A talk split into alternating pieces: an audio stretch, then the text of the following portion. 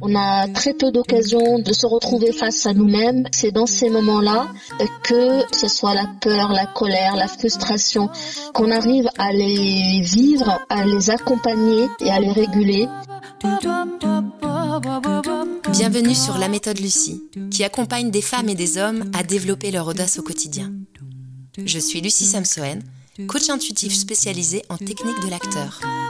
Aujourd'hui, je retrouve Nabila Lancelin, coach professionnel spécialisé en régulation émotionnelle Tipeee. Vous pouvez soutenir ce podcast en vous y abonnant et me retrouver sur www.laméthodelucie.com. Bonne écoute Bonjour le monde, aujourd'hui j'invite Nabila, une amie coach professionnelle, à partager son parcours avec nous. Bonjour Nabila Bonjour Lucie. Merci pour cet échange. Comment vas-tu? Très bien et toi? C'est moi qui te remercie. Bah, je t'en prie, euh, ça me fait plaisir. Bah, moi ça va très bien. Malgré euh, ce confinement, je m'autorise à travailler sur mes projets personnels et notamment sur ce podcast. Donc je suis ravie. Et toi, dis-moi, comment vis-tu ce confinement pour commencer? Bizarrement très bien. Vraiment, je prends ce temps pour euh, pour moi, pour faire des choses que je ne faisais pas avant. Voilà, je surtout de prendre le temps. Déjà, je mets pas de réveil le matin, donc déjà c'est une bonne chose. Mhm. euh, je me réveille tranquillement et puis euh, je profite de ma puce. Voilà, on fait plein de choses euh, ensemble. on joue, on a plus de temps de se parler, de partager des choses. On est moins dans la dans la course, on va dire. Est-ce que tu peux te présenter en quelques mots? Oui, alors euh, je m'appelle Nabila Lancelin Abrani, je suis coach professionnel certifié RNCP, mhm. spécialisé en régulation émotionnelle. C'est-à-dire J'accompagne les personnes euh, dans toute leur globalité, donc euh, corporelle, intellectuelle et émotionnelle. Mhm. Et je trouve que c'est très important parce que le travail émotionnel dirige en fait toute notre vie et toutes nos actions et euh, justement d'accompagner cette gestion émotionnelle, de la vivre pleinement. En fait, euh, les, les, personnes arrivent euh, vraiment à trouver cet état d'apaisement. Mm-hmm. Parce que dans nos vies, on a, on a des peurs, on a des, on a plein d'émotions, de la colère, on a des frustrations, enfin, on a des émotions qui viennent nous, nous bloquer, nous empêcher d'avancer. Très bien.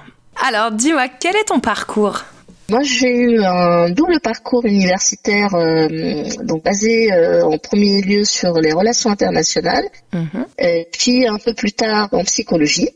Et euh, du coup, en fait, je me suis retrouvée très vite à travailler dans des grandes entreprises internationales, puisque je parle plusieurs langues, donc c'est ça qui en fait m'a mis tout de suite dans ces entreprises-là. Mhm. J'ai aussi amené à travailler à l'étranger, à expérimenter le travail dans un autre pays que la France. Ouais. Mais en fait, il y avait toujours euh, quelque chose qui ne me satisfaisait toujours pas. En fait, il y avait toujours une petite voix euh, qui, qui était là en train de me dire et l'humain dans tout ça. Quel poste tu occupais?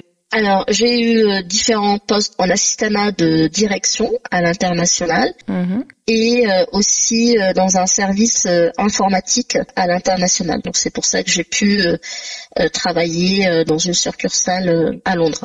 D'accord. Et quel a été ton premier contact avec le coaching? Le premier contact avec le coaching, j'ai envie de dire, euh, il remonte un peu loin. donc ça, ça va pas me rajeunir tout ça. Euh, dès le départ, quand j'ai commencé mes études de, euh, en psychologie, donc c'était des études en thérapie, enfin de, de, savoir ce que c'était qu'un thérapeute, c'était quoi un suivi thérapeutique. tout de suite, la question du coaching s'est posée parce que de savoir c'était quoi la différence entre un thérapeute et un coach. Du coup, à ce moment-là, je me suis intéressée au coaching, assisté à des conférences, euh, lu beaucoup d'ouvrages mm-hmm. pour savoir en fait euh, faire cette différence entre un thérapeute et un coach. Et alors, est-ce que tu as trouvé la réponse à cette question? Alors, ça n'engage que moi parce que bah, j'ai vu les deux aspects, euh, donc et coaching et thérapeute. Mm-hmm. J'avoue que le coaching c'est plus un accompagnement. Alors la thérapie aussi, c'est un accompagnement, mais le coaching, il va avec beaucoup de questionnements. Mm-hmm. Le questionnement fait que notre client, il arrive à avancer mhm. dans la direction qu'il a choisie. C'est-à-dire que dès le départ, on fait un état des lieux de là où il se trouve à là où il veut arriver. Comme si on avait un contrat, on trace en fait un, un parcours. Et le coach, contrairement au thérapeute, il va accompagner sur ce cheminement-là à travers plein de choses qui vont arriver. Euh, et surtout le questionnement. Surtout les questionnements, oui. D'accord.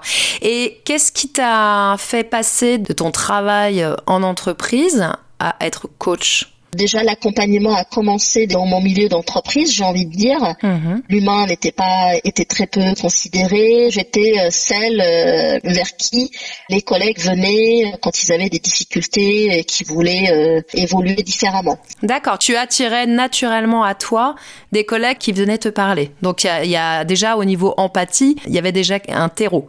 Il y avait déjà quelque chose.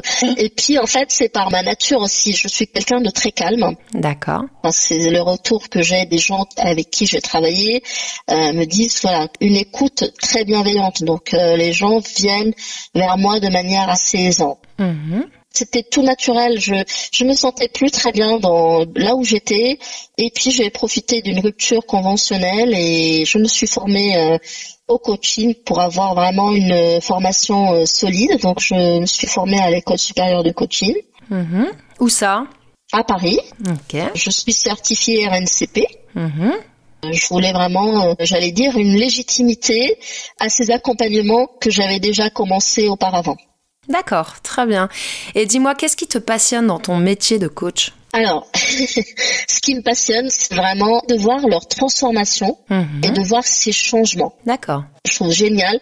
À la fin, ils sont arrivés à l'endroit où ils voulaient arriver. Ils ont atteint leur objectif. Ils ont atteint leur objectif, ils ont réussi. Et ça, en fait, on, le voit euh, le long du parcours, euh, dans leur regard, dans la manière euh, qu'ils ont à parler. Donc, on voit ces changements-là.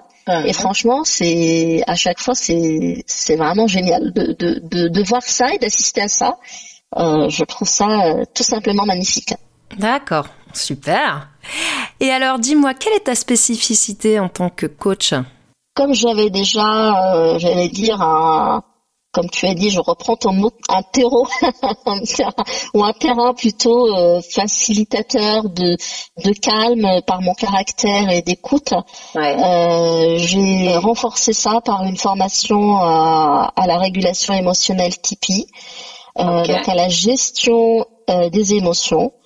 Et je trouve que c'est ça qui fait que, en fait, je suis coach, bah, comme tous les autres coachs, bien sûr, mais j'ai un, mais j'ai cet atout supplémentaire de pouvoir euh, faire des accompagnements qui prennent la personne dans toute sa globalité mhm. et ça fait vraiment une grande différence. D'accord. Et alors, euh, quand tu parles de hum, technique Tipeee, donc le TIPI, qu'est-ce que ça signifie? C'est des techniques d'identification des peurs inconscientes. D'accord. C'est-à-dire? On a tous des peurs dont on n'a pas conscience. Et euh, lors des, des coachings, ça se révèle assez rapidement dans des phrases euh, du type euh, oui mais je n'y arriverai pas. Oui mais ça c'est pas pour moi. Et en fait avec le questionnement les pourquoi le comment tout de suite apparaît une peur. D'accord. Une peur de pas y arriver, une peur de l'échec, une peur, une peur du jugement. Mon travail consiste justement à ne pas mettre cette peur et cette émotion-là de côté, ça peut être une autre une émotion, ça peut être l'émotion de la colère, ça peut être ça peut être toute une autre émotion que, que la peur. Mais en fait, mon, mon travail consiste à ne pas la mettre de côté, mais justement à accompagner mon client sur cette émotion-là et à la réguler de manière définitive de manière à ne pas avoir à revenir dessus et, et c'est ça qui, qui est génial parce que on y arrive de manière assez rapide parce que c'est quelque chose qu'on a en nous qui est intuitif Mhm. Sauf que bah avec les l'éducation qu'on a eue, enfin tout notre vécu, bah ce qui fait que bah on a oublié, on n'arrive plus à, à gérer euh, et à réguler cette émotion-là. D'accord, si j'ai bien compris, donc l'idée c'est pas de lutter contre l'émotion qui arrive, mais plutôt de l'accueillir. Euh, exactement, de l'accueillir et surtout de la de la réguler, de dire ok elle est là, qu'est-ce que j'en fais?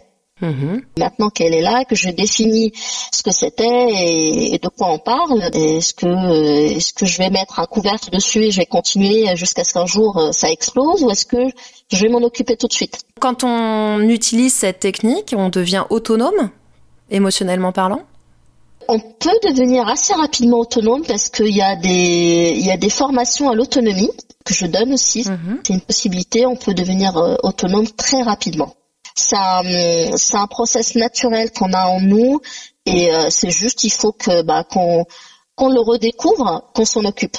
D'accord. Donc si tu dis que c'est quelque chose de naturel pour nous, ça veut dire que c'est accessible? C'est une technique accessible? C'est une technique très accessible. La technique Tipeee s'adresse euh, autant aux adultes qu'aux enfants. Et j'avoue, au départ, peut-être une croyance de me dire, mais avec les enfants, euh, ça va être peut-être un peu plus compliqué parce qu'ils sont plus petits, ils comprennent pas. Mhm. Et alors, euh, c'était tout le contraire. Avec les enfants, ça se passe très très bien. Euh, ils comprennent plus vite que les adultes et ça fonctionne mais à merveille. Ah bah comme quoi, il faut pas rester sur des a priori. Exactement. Les enfants, on peut leur apprendre à s'auto-réguler, j'ai envie de dire. Ils vont découvrir un truc nouveau, donc pour eux c'est un jeu, donc ils vont le faire et ça fonctionne. Et comme ils voient que ça fonctionne, ça les encourage et donc ils continuent. Alors du coup, aurais-tu une situation concrète à nous partager lors de laquelle ta technique a été particulièrement efficace? Avec une de mes collègues qui connaît très bien la technique. Ouais. Elle était perturbée par une peur, en fait la peur du dentiste. D'accord. Et euh, donc elle m'appelle, on fait euh, la régulation euh, émotionnelle. Donc par téléphone? Par, téléphone, oui. D'accord, ok. On a fini la séance, qui pour moi s'était très bien déroulée. Mhm. Et en fait, elle m'a pas fait de feedback. Bon, ok, le temps passe. Et euh, on s'est rencontrés par hasard euh, lors d'une rencontre professionnelle euh, un mois plus tard. Ouais. Ben, on a parlé de choses et d'autres. Et puis elle dit oui, bah moi j'étais très occupée parce que j'avais plusieurs séries de rendez-vous chez le dentiste. Donc elle raconte en fait sa vie. Et puis bah ça y est, ouf, là il y a le problème résolu et tout. Et je lui dis alors, ça se passe bien avec le dentiste? Elle me dit ouais non très bien, pourquoi? Elle avait complètement oublié ta régulation. Puis je lui dis mais tu te rappelles qu'on avait fait une régulation sur euh, sur cette peur? Et là, elle est partie en rire et puis elle me dit, euh, elle me dit maintenant que tu me dis, oui, bien sûr que ça me revient, mais elle me dit, je l'ai fait de manière très naturelle. Ces rendez-vous se sont tellement bien passés que j'ai complètement oublié que j'avais eu peur de dentiste avant. Ah, c'est extraordinaire. J'adore. Bon, je dis bon, c'est bien. L'essentiel, c'est que ça se passe bien. Voilà. Après. Euh, Mais toi-même, il me semble que tu avais une, une, phobie des avions, non Que tu as réglé euh, grâce à la méthode Tipeee? Tout à fait, exactement. Moi, c'est d'ailleurs euh, comme ça que j'ai découvert cette méthode. je pouvais à peine voir un avion dans le ciel. C'était vraiment très compliqué pour moi. Euh, mettre les pieds dans un avion, je ne pouvais pas l'envisager. D'accord. Je me suis adressée à une professionnelle de régulation émotionnelle Tipeee. Et euh, voilà, ça a été réglé en deux séances, très rapidement. Et j'ai pu faire des voyages euh, dans un avion. Maintenant, j'y pense même plus. Et ça paraît assez extraordinaire quand je le raconte. Moi, ça m'a changé ma vie. Et donc, ça, ça a été deux séances de combien de temps? Une heure à chaque fois. D'accord, donc en deux heures de temps, grâce à cette technique, tu as complètement résolu ta phobie des avions. C'est une technique qui est assez rapide en fait, c'est très très rapide. D'accord, donc dès qu'on a une problématique qui tourne euh, autour de l'émotionnel, on peut la régler avec avec la régulation euh, émotionnelle typique. D'accord, bon, c'est chouette. Dis-moi, quels sont tes clients du coup, euh, les, les gens qui, qui te contactent pour, pour travailler ça? Notamment des particuliers même si c'est des particuliers, des fois ça concerne aussi leur travail. D'accord.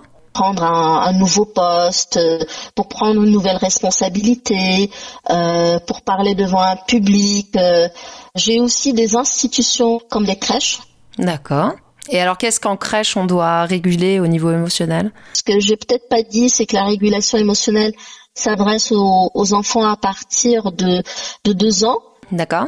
Là, c'était plus pour former les auxiliaires à ce nouveau vocabulaire, à vraiment euh, gérer aussi leurs émotions à elles pour pouvoir aider les, tout petits à accepter euh, ces, émotions-là. Ça me fait penser qu'une toute jeune maman, par exemple, euh, si elle a du mal à gérer son anxiété ou l'inconnu d'un nouveau bébé, c'est pareil, elle peut aussi faire appel à toi. Exactement. Ça, je le fais dans le cadre euh, du coaching parental. D'accord.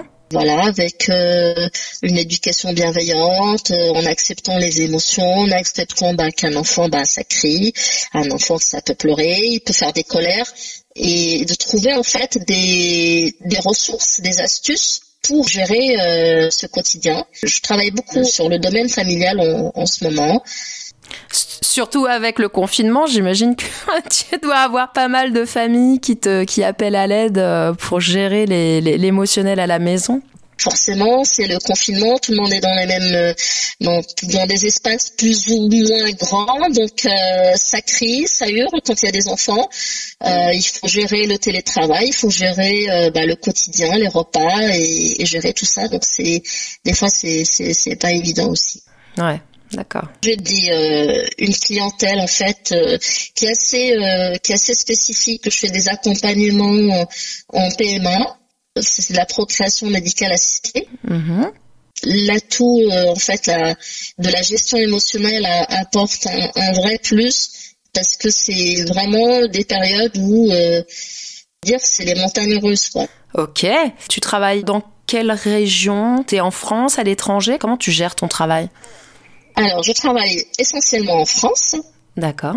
Avant le confinement, je, je, travaillais euh, beaucoup en face à face et maintenant en fait je découvre que ça fonctionne aussi très bien euh, par téléphone, par visio. Donc euh, je suis en train de découvrir une autre façon de travailler. Qui n'a pas de frontières. J'ai pas de frontières et je travaille beaucoup avec l'Espagne.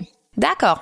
Je suis bilingue espagnol et je crois que ça s'est accru plus euh, avec ce confinement. Est-ce que l'Espagne vit en ce moment mhm. J'ai beaucoup en fait euh, d'appels euh, concernant l'émotionnel. D'accord. Donc tu peux travailler aussi bien en français qu'en espagnol En fait, je, suis trilingue, donc je travaille en français, en, espagnol et en arabe. Ok. Voilà, donc je travaille avec, notamment beaucoup avec l'Espagne et, avec le Maroc. Donc presque sans frontières, quoi.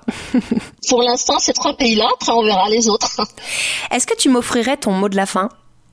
C'est plutôt un souhait euh, global, qu'on profite tous de ce moment où on se retrouve confinés chez nous, à avoir euh, une pensée pour nous, à s'occuper de nous-mêmes parce que on a très peu d'occasions de se retrouver face à nous-mêmes. C'est dans ces moments-là que ce soit la peur, la colère, la frustration, toutes les émotions qui vont nous traverser et qui nous traversent en ce moment, qu'on arrive à les vivre, à les accompagner et à les réguler pour euh, vraiment qu'on s'en sorte et qu'on fasse de ce moment quelque chose de très positif.